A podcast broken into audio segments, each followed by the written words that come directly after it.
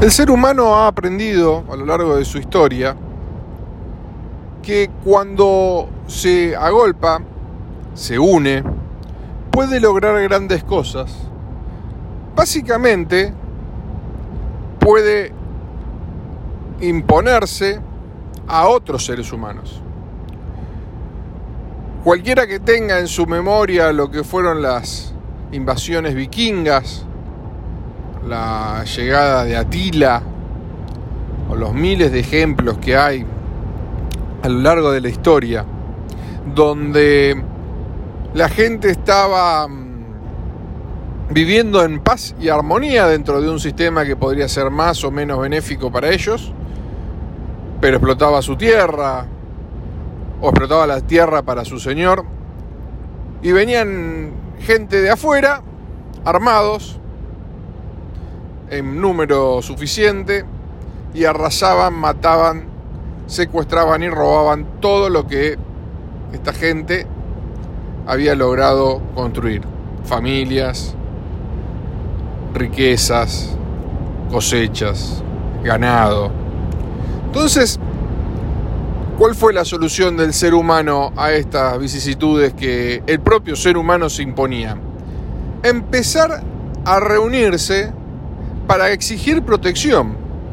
De ahí los señores feudales, de ahí los diferentes eh, reinos que se armaron en función de el que me protege de las externalidades negativas que el propio ser humano crea.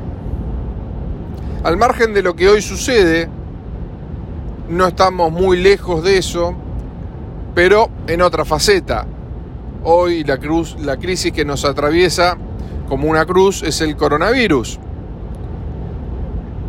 Y las medidas que toman los estados es para proteger, lo mismo que los señores feudales, de esta externalidad negativa que tiene los días contados desde el momento en que se realice la vacuna o que todos nos contagiemos y que el virus pase a ser una gripe más por el desarrollo propio de nuestra por nuestro sistema inmune.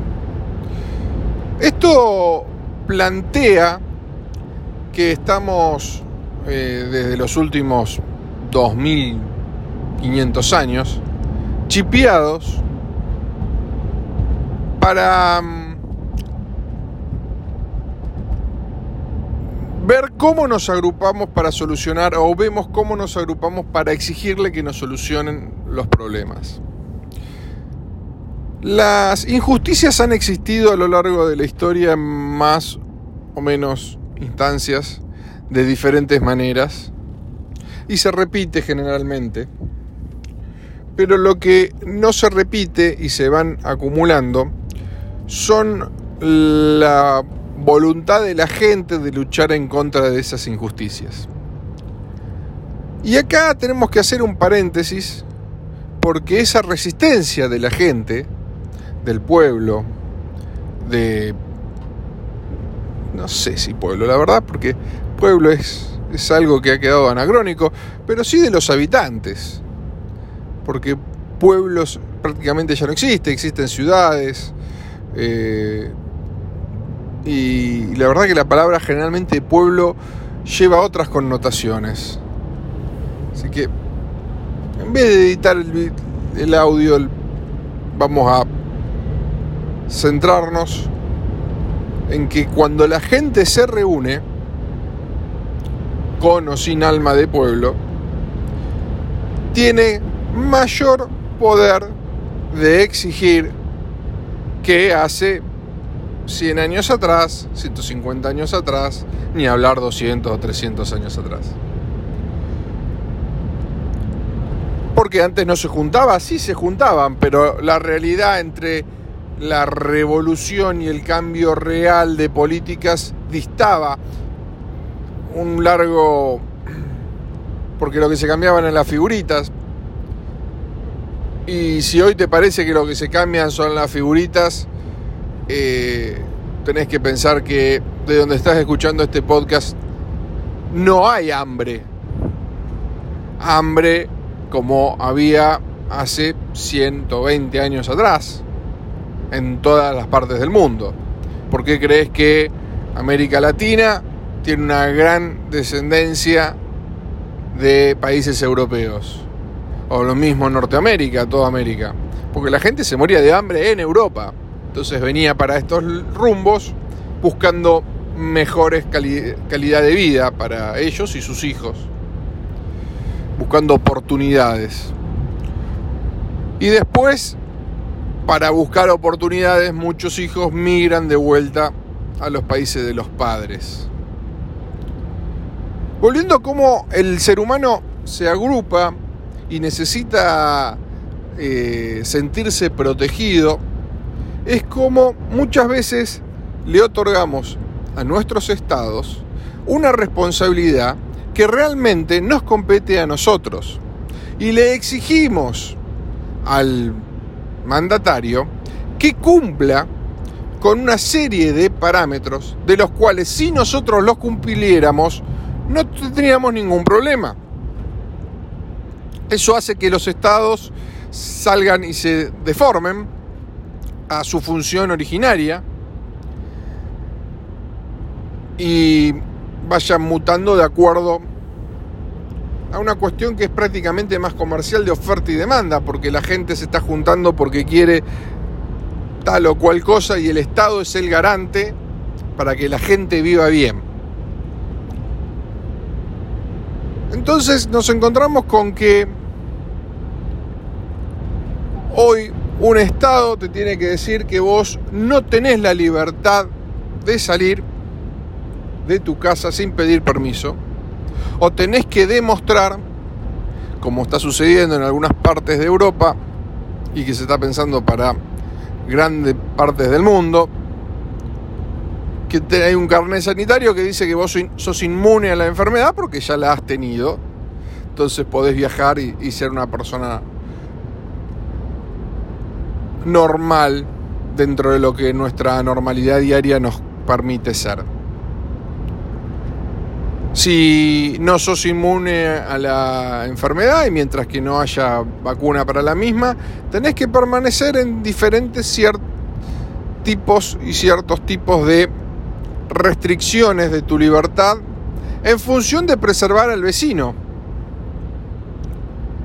Este virus que nos encontramos hoy ha desartado una gran corriente, gran corriente de gobiernos que son absolutamente o se han transformado en absolutamente totalitarios. Eso es porque la gente ha corrido pavorosa por miedo de su integridad física a pedirle al gobierno haga algo. Ese haga algo, el gobierno lo interpreta con que tiene que preservar ese mandato que la gente le exige, la vida de las personas, como si fuera el gobernante el que decide quién vive y quién muere, como si fuera la responsabilidad del gobernante decidir quién vive y quién muere. Toda esta introducción de los últimos minutos es para entrar básicamente en esta afirmación. ¿Es el presidente de un país el gobernador, el intendente, el que decide quién vive y quién muere? ¿O son los ciudadanos a través de sus compromisos, sus responsabilidades, sus medidas de profilaxis y su tratamiento de su propia salud los que deciden si tienen mayor chance de vivir o de morir?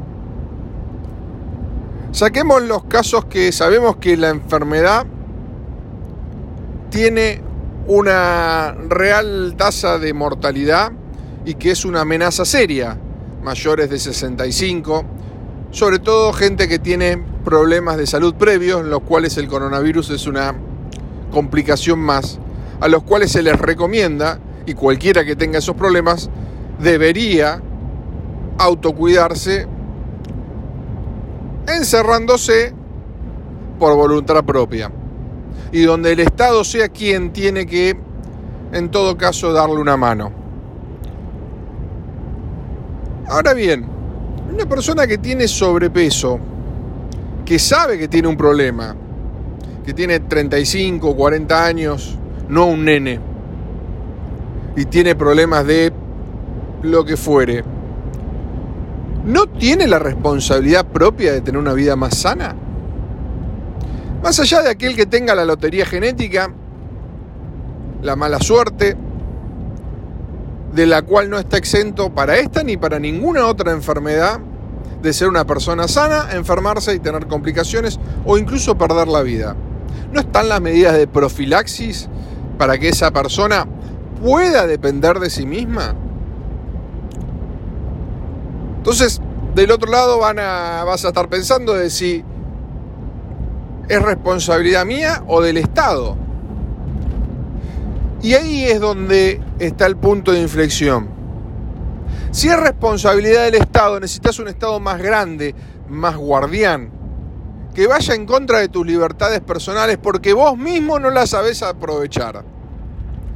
Que el día de mañana, por una cuestión de mm, sentido común, dentro de este mismo pensamiento y paradigma, determine de que la gente puede vivir, porque científicamente puede vivir con X cantidad de calorías por día, y que la manera más sana de consumir esas calorías es de determinada manera, con determinada dieta, y estoy seguro que si todo el mundo la cumpliera, no solamente terminaríamos con el problema del sobrepeso, sino también terminaríamos con mejores indicadores de eh, desnutrición. Porque Hoy más gente muere de sobrepeso que de falta de comida. Y si esa gente que muere de sobrepeso consume menos, el precio de la comida baja y más gente puede acceder por una cuestión de oferta y demanda, no por una cuestión de poder. Poder lo analizaremos en algún otro momento. Aquella persona que está con sobrepeso, con obesidad mórbida y es de clase media, no le está robando la comida al de clase baja. Simplemente está con un problema de salud y hace y consume mayor cantidad de bienes, con lo cual hay una mayor demanda de ese bien, con lo cual hay un mayor precio. Ni hablar si eso lo llevas a términos globales, donde el sobrepeso y la obesidad mórbida es un gran problema en países desarrollados. Entonces, con lo mismo podríamos decir que, ¿para qué queremos un auto que ande a 250, 300 kilómetros por hora? O 180, o 160 siquiera, si la máxima de las rutas son 120. Y podríamos limitar que todo ningún auto tenga motorización de esa y bajaríamos seguramente los accidentes de tránsito. O podemos pensar para qué la gente necesita armas y sacamos todas las armas que hay de, de circulación y la gente dejaría de matarse a tiros. Ahora bien, la naturaleza humana dice que si vos no lo haces de una manera, lo haces de otra. Se empezarán a matar a garrotazos. Y la gente de otro punto de vista intentará comprar más raciones de comida.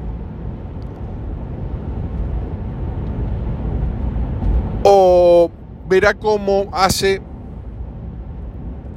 para que los diferentes obstáculos que le va poniendo el gobierno, el Estado, los vaya sorteando en función de sus cuestiones intrínsecas, internas de cada uno que le determinan que eso no se puede, no está bien o no quiere cumplirlo. Volvemos a lo mismo. ¿Es el Estado el que nos tiene que decir a nosotros cómo comportarnos? ¿O somos nosotros los que tenemos que aprender a cómo sobrevivir entre nosotros en sociedad? Son dos paradigmas muy diferentes. En uno, confías en tus ciudadanos los ciudadanos confían entre sí, se le dan las herramientas necesarias y ellos mismos son los que toman el toro por las astas y combaten el problema que tienen enfrente. En el otro es papá Estado el que toma el toro por las astas y nos dice a todos cómo nos tenemos que comportar. Si todo el mundo supiera comportarse, los contratos y las leyes prácticamente serían caducos. Porque ¿para qué necesitas una ley que te diga que no podés matar si la gente no se mata entre sí porque sabe cómo manejar sus emociones y sabe cuáles son sus facultades y sus cuestiones que están mal y cómo corregirlas sin tener que generar violencia. Si cada persona sabe que no tiene que robarle al otro, ¿para qué hace falta una ley que penaliza el robo? Si cada funcionario sabe que no tiene que robar del erario público, ¿para qué hay leyes de ética en donde se ve quién se puede contratar, cómo, cuándo y dónde? Pero los seres humanos no somos lógicos, no somos computadoras. Y cada experimento social que haya, hay estados que son enormes, en el corto plazo puede tener algún que otro indicador que puedan ser favorables. Cuando se consume ese stock que había en de el bien o la cuestión X y se tiene que volver a producir al mediano y largo plazo el estado cae. El ejemplo más grande ha sido la Unión Soviética en, nuestros últimos 30 años. Ahora bien, cuando el Estado le da a la gente la posibilidad de desarrollarse por cuenta propia, vemos cómo la gente toma su propia vida por delante, la mejora, y eso lleva a que cada uno mejore la vida del otro, porque al poder florecer, sentirse útil y trabajar de una mejor manera, no solamente produce más, sino que produce más insumos para poder producir más, con lo cual necesita que haya más gente que lo provea, y así es como China está saliendo de la pobreza en los últimos 30, 40 años. Paradigmáticamente como cayó la Unión Soviética y como la, como la China comunista se transformó en una China comunista, pero solamente para cuestiones políticas. Entonces acá es cuando vemos la diferencia entre el individuo y la capacidad del individuo para progresar, en este punto de vista económico, y un Estado que marca hasta el último cuestión de tu vida. Obviamente la China comunista en un margen capitalista de, trabajo y de propiedad privada, eh, tiene un montón de rasgos autoritarios que no son ejemplos a seguir. El único ejemplo a seguir es el contraste de que como cuando el Estado digitaba todo, la gente se moría de a millones de personas de hambre, y cuando la gente le dejó la posibilidad de que tenga la posibilidad de, repito mucho las palabras, les pido disculpas, tenga la posibilidad de, tres veces posibilidad, cuatro ya, prosperar por medios propios, demostró que estaba apta para, para hacerlo y hemos tenido el milagro chino en materia económica. Un Estado que nos controla es un Estado que siempre va a ser ineficiente. Escuches donde escuches esto, tu pueblo, ciudad, tiene miles, centenas de miles o millones de personas. Ni hablar tu país. Entonces, ¿cómo se puede ser eficiente? Se puede ser eficiente teniendo más Estado. En realidad, es tan mal el término. ¿Cómo se puede ser eficaz? Se puede ser eficaz, para eficaz es lograr la meta, con más Estado. Nunca va el Estado a hacer todo lo que puede hacer para que sea el Estado el garante de que tu meta autoimpuesta Y acá es donde la gente que le deja al Estado todo lo que tiene que hacer, después el Estado, en un grupo reducido de personas, a veces hasta en una sola, se autoproclama Estado, se autoproclama ahora sí pueblo, y es el que decide sobre todos los otros, en nombre del resto, pero en función de sus caprichos, valores o conveniencias personales. Y acá es donde está el quid de la cuestión. Porque el Estado nunca va a ser eficaz para controlar millones y millones de personas. Siempre va a estar necesitando algo más. Así es como hoy en la China comunista, y sí comunista por una cuestión de régimen político, se están poniendo cámaras no solamente en los espacios comunes y en los espacios públicos, sino también adentro de las casas. La gente llega y descubre que tiene una cámara adentro de la casa. Porque el Estado necesita estar más presente para poder vigilar más. La tecnología tiene unas cuestiones fantásticas para que cada persona pueda expresarse, cada oportunidad pueda pulirse hasta brillar. Lo hemos visto con la internet, lo hemos visto con el comercio electrónico, lo hemos visto en los últimos 30 años con esta revolución tecnológica que nos ha transformado a cada uno de nosotros en protagonista de nuestra propia vida. Ahora eso mismo es el gracias a eso mismo es el momento de que los estados hagan lo mismo. El coronavirus es la excusa que han tomado.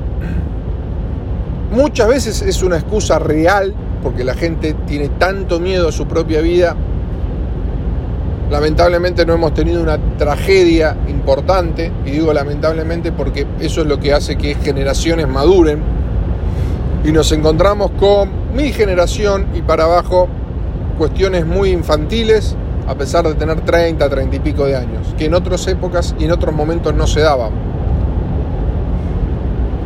Entonces, le estamos dando todo al Estado con estas herramientas que en vez de usarla como la hemos usado en los últimos 30 años para que cada uno de nosotros sea mejores, se las damos al Estado para que nos controle.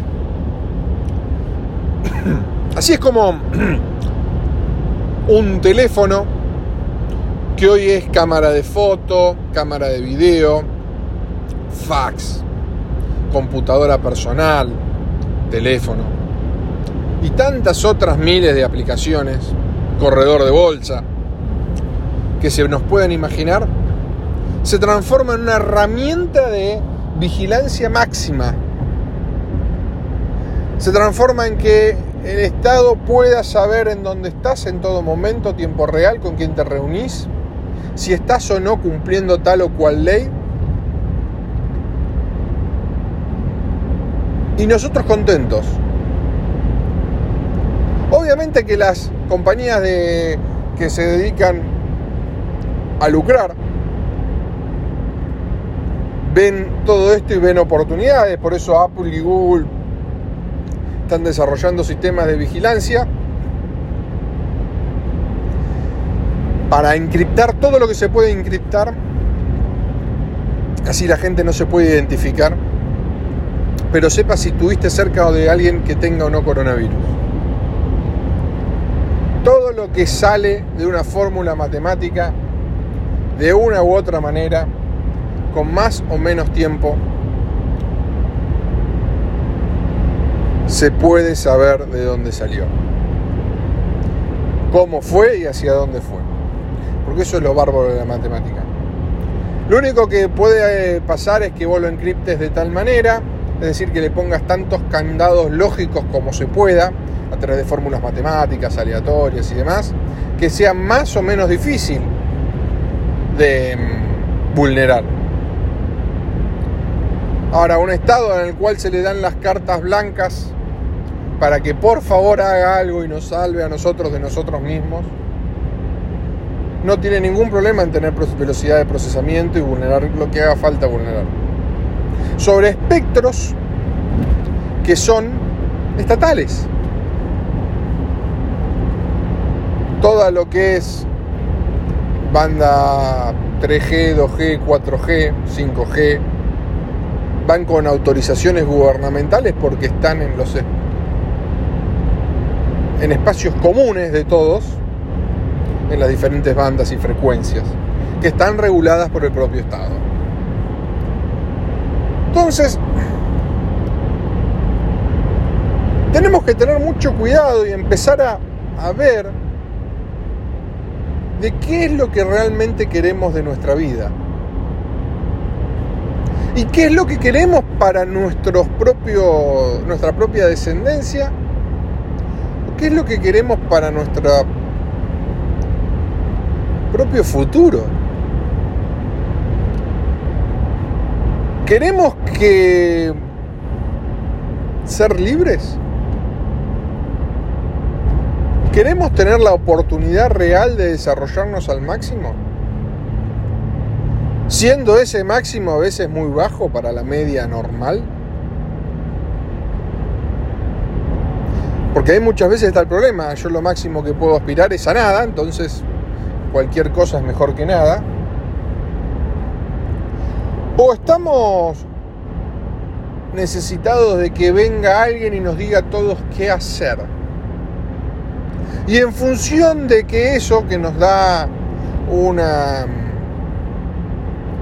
armonía y un no futuro, pero sabiendo que no tenemos futuro, no tenemos tantas ansiedades, porque nunca lo vamos a tener.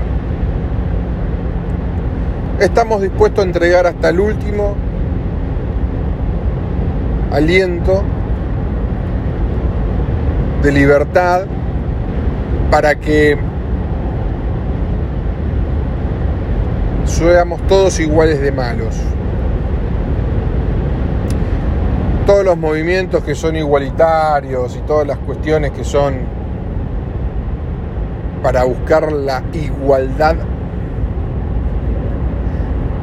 generalmente es la igualdad para abajo, no es la igualdad para arriba. Porque si queremos la igualdad para arriba, lo que tenemos que hacer es darle educación a la gente para que la gente se desarrolle. Y eso no ocurre si no hay libertad. No ocurre eso si no hay libertad. Creer que se puede darle las herramientas a la gente para que se desarrolle sin libertad nos ha traído millones y millones de muertos en guerras, guerras civiles, y en estados represores, represores que lo único que le ha inquietado es que la élite gobernante, sea del extracto que sea, se mantenga en el poder a costa de el resto. Una garrapata gigante que le chupa la vida al resto. Esto no quiere decir que el Estado sea malo. Esto no quiere decir que no nos tengamos que juntar. Esto no quiere decir que cualquier política que se haga en función de toda la comunidad y que la comunidad esté dispuesta a cumplirla sea mala. Quiero decir que cuando eso se lleva a los extremos que estamos viviendo hoy, una vueltita de tuerca más hace que vos tengas más futuro o menos.